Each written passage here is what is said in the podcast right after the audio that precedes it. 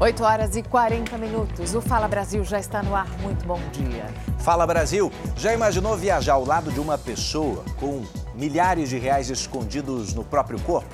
Mas não, eu não estou falando de dinheiro vivo, não, mas de cápsulas de drogas que valem muito dinheiro. O chefe de uma quadrilha assim, que treinava as chamadas mulas para levar cocaína no estômago, deve ser ouvido pela Polícia Federal agora de manhã em São Paulo. A investigação mostrou que as drogas seriam enviadas para quatro países diferentes da Europa. Uma coleção de passaportes e mais de mil cápsulas com entorpecente foram apreendidos. As mulas iriam ingerir as cápsulas pouco antes de chegar no Aeroporto Internacional de São Paulo. Segundo a polícia, os traficantes usavam cenouras cortadas do mesmo tamanho das cápsulas de cocaína para treinar as pessoas a engolir a droga. Eles chegavam a ingerir 100, 150 cápsulas daquela, eram obrigados a tomar medicamentos para limpar o intestino. Chegavam lá aliciados, vinham com uma proposta de trabalho, porém chegava aqui, a proposta era outra. Cada mula recebia entre 15 e 20 mil reais pelo transporte. O responsável pela casa é um homem de 24 anos, que não teve o nome divulgado. Ele está preso e deve responder por tráfico internacional de drogas.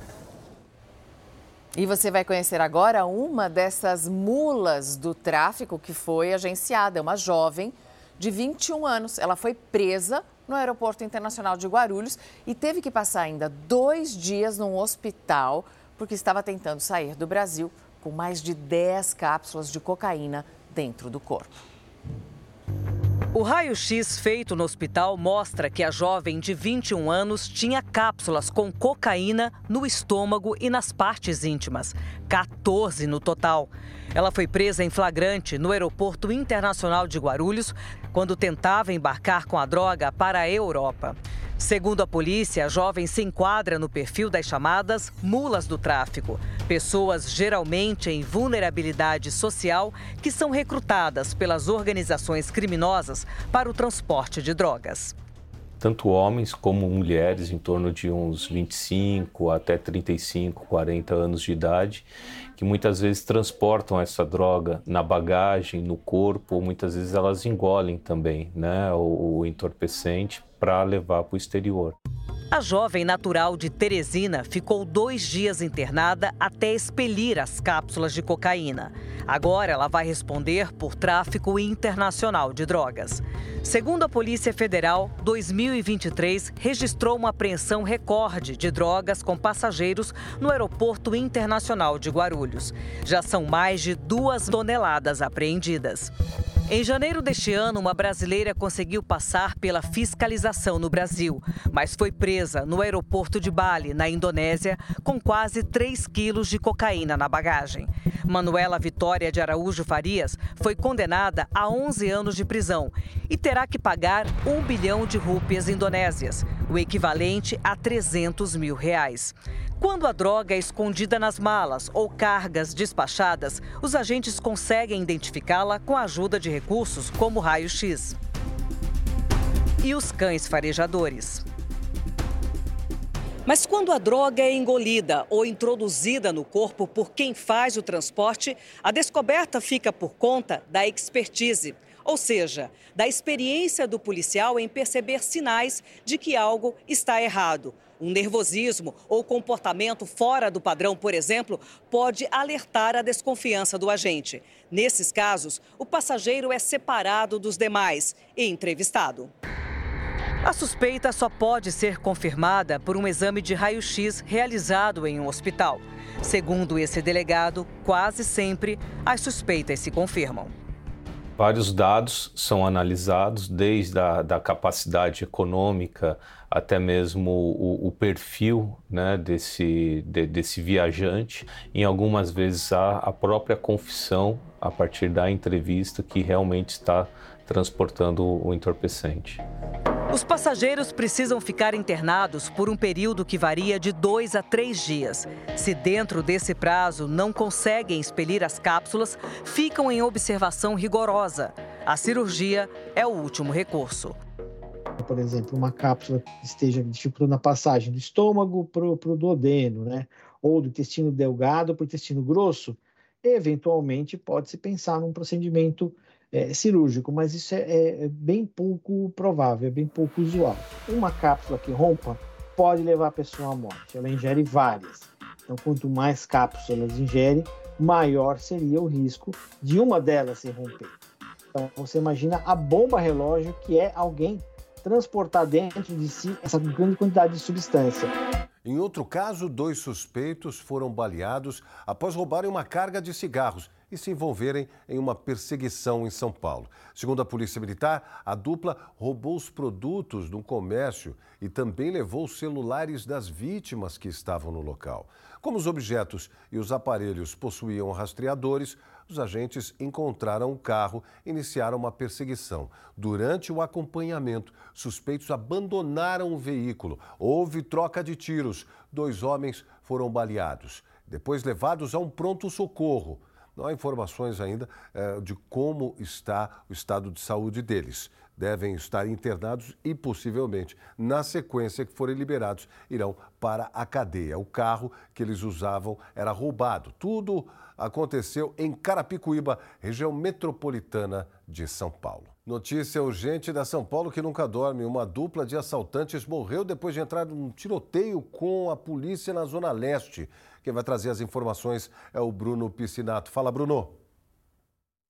Dois homens então chegaram num posto de gasolina, William, e roubaram a conveniência na saída. Eles renderam o frentista e roubaram esse carro. O frentista conseguiu pedir para um rapaz que estava abastecendo lá no local perseguir o veículo para saber onde eles estavam. Quando eles tinham a localização, avisaram a polícia, acionaram 190. Nós estamos, William, olha só, o pessoal do, da Polícia Militar está por aqui, quarto batalhão, né, o BAEP, quarto batalhão da Polícia Militar. Eles vieram até o local. Quando chegaram aqui, os dois homens que estavam nesse carro, eles trocaram tiro com os policiais. Nós estamos embaixo do viaduto aqui na Avenida Jacupêssego. Eu vou caminhar aqui para a gente ter uma noção, para mostrar para quem está em casa. Olha só, aqui é o córrego, né? O córrego Jacu, como eu disse, ao lado da Avenida Jacupêssego. Esses dois criminosos, eles saíram do carro, abandonaram o veículo e tentaram fugir por esse caminho que você está vendo aqui, William.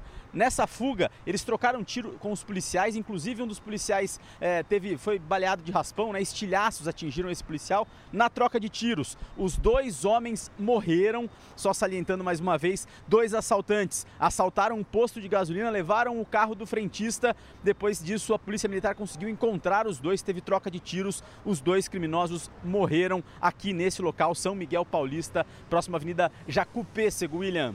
Vamos falar sobre isso então, sobre os shows da cantora Taylor Swift aqui em São Paulo. A previsão, gente, é de temporal para os três dias de apresentação. Vamos até o local em que tudo vai acontecer com a repórter Beatriz Casadei, que já está tomando chuva junto com os fãs.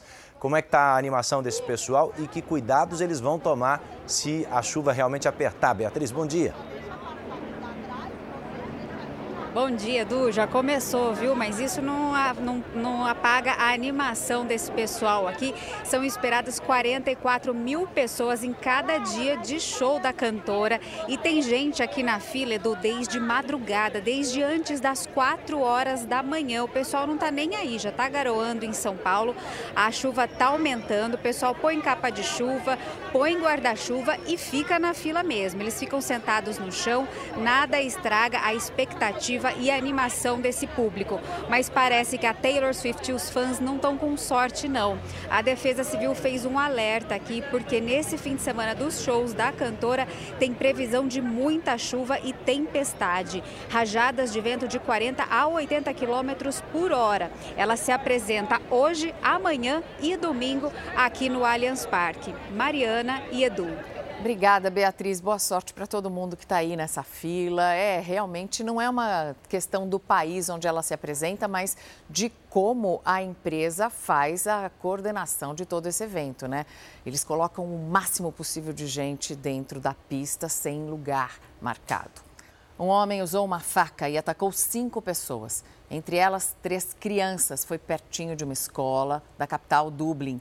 Uma menininha de cinco anos e a professora, uma mulher, estão gravemente feridas. Em resposta, manifestantes queimaram ônibus e um carro da polícia. O transporte público foi suspenso. Comércios foram saqueados e mais de 30 manifestantes acabaram presos Um homem de aproximadamente 50 anos está preso suspeito de ser o autor das facadas. Segundo as primeiras informações das autoridades irlandesas, o ataque não teve motivação terrorista. É daqui a pouco, hein? Às 11 horas da manhã, pelo horário de Brasília, 4 horas da tarde em Israel. E deve acontecer de fato a libertação dos primeiros 13 reféns mantidos em cativeiro pelo grupo terrorista Hamas desde o início dessa guerra no Oriente Médio. A trégua nos bombardeios já começou na madrugada de hoje, deve se estender por pelo menos quatro dias. O acordo que permitiu cessar fogo prevê a libertação de 50 reféns, de um total de 240. Os sequestrados devem sair da faixa de Gaza em direção ao Egito, pela passagem de Rafa, e só depois serão levados a Israel. Em troca, 150 prisioneiros palestinos devem ser soltos. A expectativa é que nesta sexta-feira, 39 deles já sejam libertados. A trégua também vai servir para que a ajuda humanitária chegue aos moradores de Gaza. Entre os itens: água, comida, equipamentos médicos e combustível. Israel declarou que pode estender o cessar-fogo em mais um dia, a cada 10 reféns que o Hamas libertar. Mas o governo israelense diz que a guerra está longe do fim. As forças de defesa de Israel afirmaram ter matado nesta quinta-feira o comandante das forças navais do Hamas num bombardeio na faixa de Gaza. Ele teria participado de vários ataques terroristas contra Israel a partir do mar. O presidente Lula vetou integralmente o projeto de lei que prorrogava a desoneração da folha de pagamento dos 17 setores da economia que mais empregam no país. Agora a expectativa é de que o Congresso Nacional derrube o veto presidencial. Integrantes de setores como construção civil, confecção e vestuário e transporte rodoviário de passageiros e de cargas já começaram a articulação para que o veto seja revertido. A Federação Nacional de Call Center, Instalação e Manutenção de Infraestrutura de Redes, de Telecomunicações e de Informática classificou o veto como uma catástrofe. Custa crer que um governo que sempre defendeu o emprego e defende sustentabilidade das empresas está provocando uma catástrofe se nós não resolvermos este assunto em todo o nosso ambiente. Vão parar investimentos, vai haver uma grande demissão de mão de obra, nós vamos ter aumento de custo para a população. Eu realmente não estou entendendo. A Associação Brasileira da Indústria Têxtil e de Confecção considera a decisão um erro para o país. Isso vai contra toda a agenda de industrialização do país, vai contra o melhor programa social que existe, que é a geração de postos formais de trabalho, dificulta a competitividade é, desse setor industrial que emprega mais de 1 milhão e 300 mil pessoas e, obviamente, também joga contra a estabilidade dos preços. Os 17 setores que mais empregam no país, centrais sindicais e parlamentares, vinham pressionando o governo federal pela sanção da matéria. A decisão pelo veto integral foi anunciada no prazo limite para a análise presidencial. Uma decisão que vai impactar na vida dos brasileiros. Se essa medida não for derrubada no Congresso, poderá acarretar muitos desempregos e, além disso, vai ter um aumento significativo nos produtos, alimentos, transporte público e transporte de carga, fazendo com que essa classe mais vulnerável perca o seu poder aquisitivo e também haverá uma geração de inflação. Apesar do veto do presidente Lula, a palavra final é do Congresso Nacional. Há uma expectativa de que o veto seja derrubado por deputados e senadores, que já sinalizaram que a desoneração é importante para o país. Nós vamos trabalhar intensamente pela derrubada deste veto da desoneração da folha.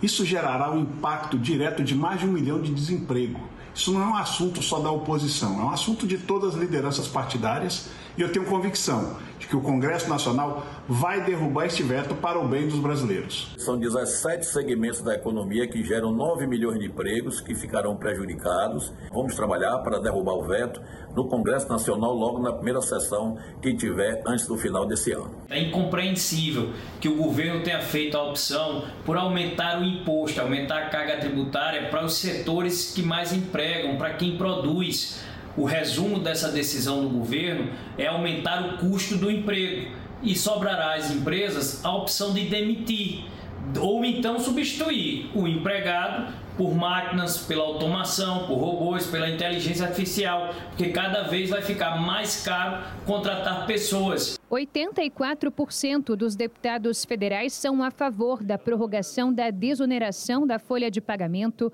até 2027.